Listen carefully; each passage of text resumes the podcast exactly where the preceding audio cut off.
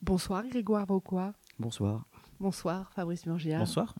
Grégoire Vauquois, vous euh, avez signé cette pièce, euh, Sid Jaker, euh, nom d'un personnage punk qui donc donne son titre à votre pièce. C'est un personnage euh, haut en couleur qui dynamite tout sur son passage, a commencé d'ailleurs dès la première scène. Il vient euh, détruire le bunker ultra sécurisé du président des États-Unis dans un récit d'anticipation. Alors qui est cette femme?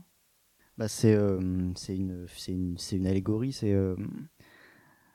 Sans euh, révéler trop de choses de la pièce. En tout cas, c'est euh, un personnage que j'ai voulu comme étant l'allégorie de ce que de ce qui m'intéressait quand j'ai commencé à écrire la pièce euh, dans le dans le mouvement punk, c'est-à-dire un personnage qui serait subversif par essence, quoi. Enfin, qui, qui, transporterait avec avec lui, enfin elle du coup, ouais, une espèce de de, de, de- subversion comme ça. Irrépressible voilà. C'est ça c'est un, personnage qui incarne ça quoi. Une espèce de d'image un peu d'épinal de, de ce qu'on de ce à quoi on s'attend quand on parle de punk. Je pense que c'est ça. Alors qu'est-ce qu'elle vient dynamiter, euh, cette femme punk?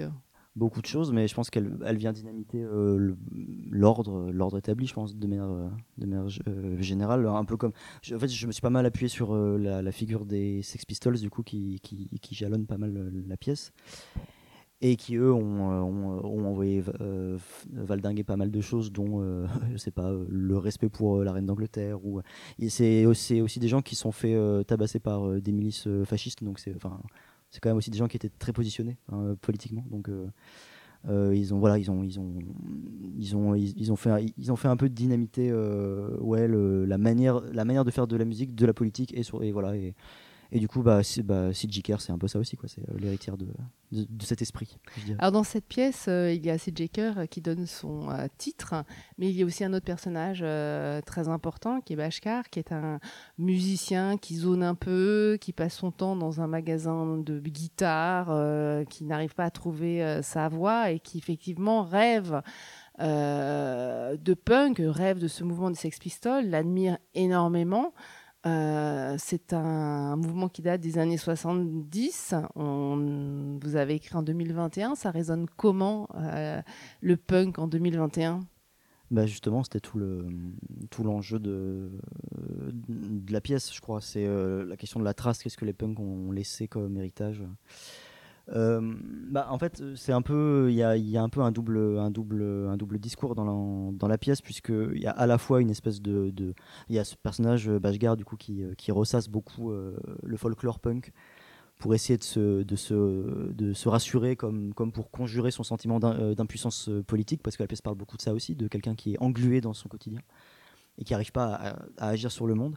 Et donc, euh, bah, la trace que les punks ont, laissée, en tout cas pour ce personnage-là, c'est ça, c'est euh, le- le- l'espoir que les choses peuvent encore changer, je pense.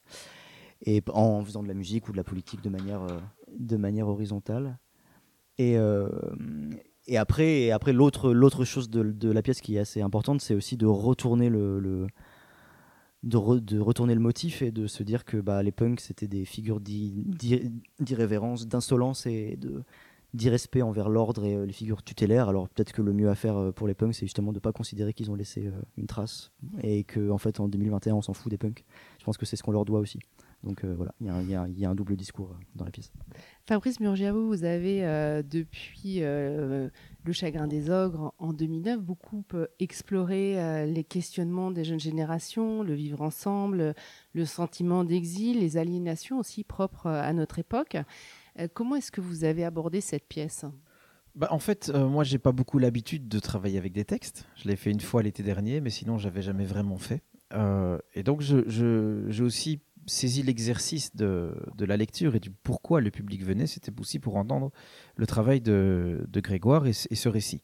Ça a quand même la vertu, ce genre de format, de concentrer euh, les spectateurs autour de la question de l'écoute du, du- texte et du récit. Donc en fait, euh, il y a quelque chose qui est plus sculpté, j'ai l'impression, dans, dans l'espace et le temps, quand on est là, avec la fragilité aussi hein, d'avoir deux jours de travail, mais peu importe, on brute de décoffrage, on s'empare du texte, on rencontre des acteurs, on rencontre un musicien, et surtout, on essaye d'être... euh, oh, fidèle est un mauvais mot, parce que quand on parle de fidélité aux auteurs, euh, bah oui, c'est aussi euh, quelque chose de...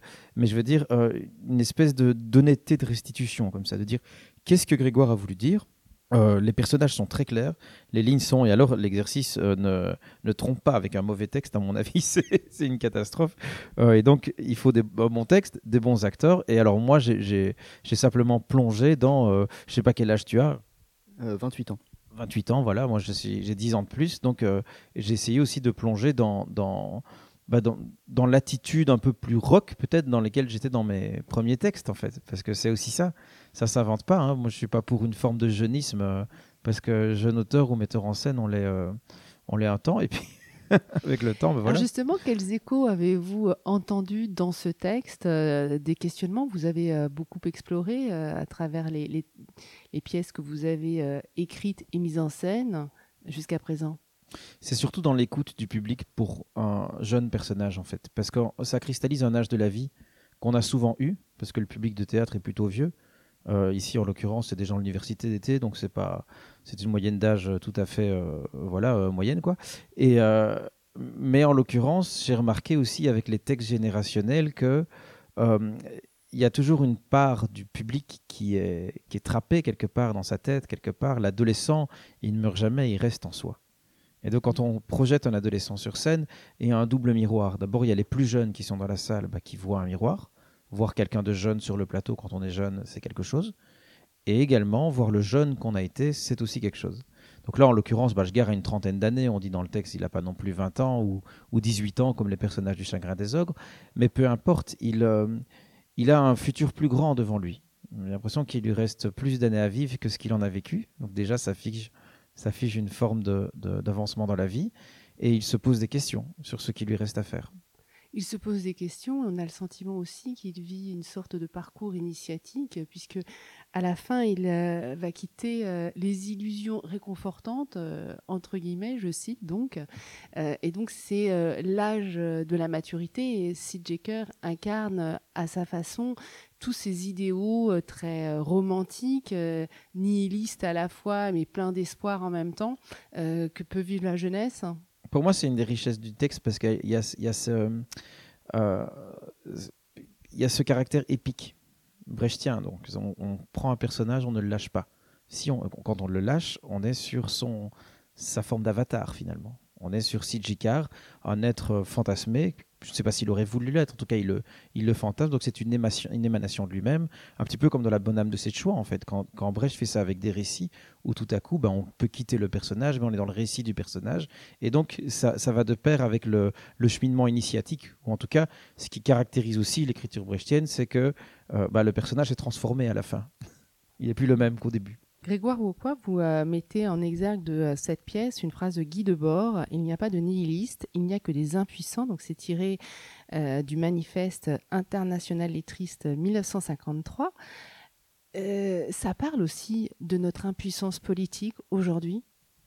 Ah oui, oui, je pense. Enfin, moi, c'est ce que j'ai voulu dire. En tout cas, je pense que c'est. Je pense que j'ai pas écrit une pièce sur le punk tant que ça, en fait, à mon avis, parce que le, punk, c'est plutôt un, motif, un prétexte. Et effectivement, la pièce parle surtout de ça, quoi.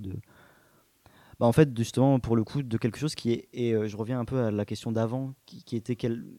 Enfin, que je pourrais pousser en disant quel lien on peut faire entre, entre les années 2020 et les années 70. Euh, bon, moi, j'ai pas vécu dans les années 70, du coup, parce que je suis né 20 ans après.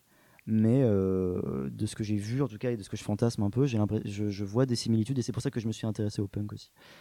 parce que j'ai vu j'ai vu de la détresse en fait, je crois, euh, parce que les Sex Pistols c'était la fin des années 70, donc le commencement des années Thatcher, le commencement de l'avènement, euh, enfin de la, du, monopole euh, du néolibéralisme sur le monde.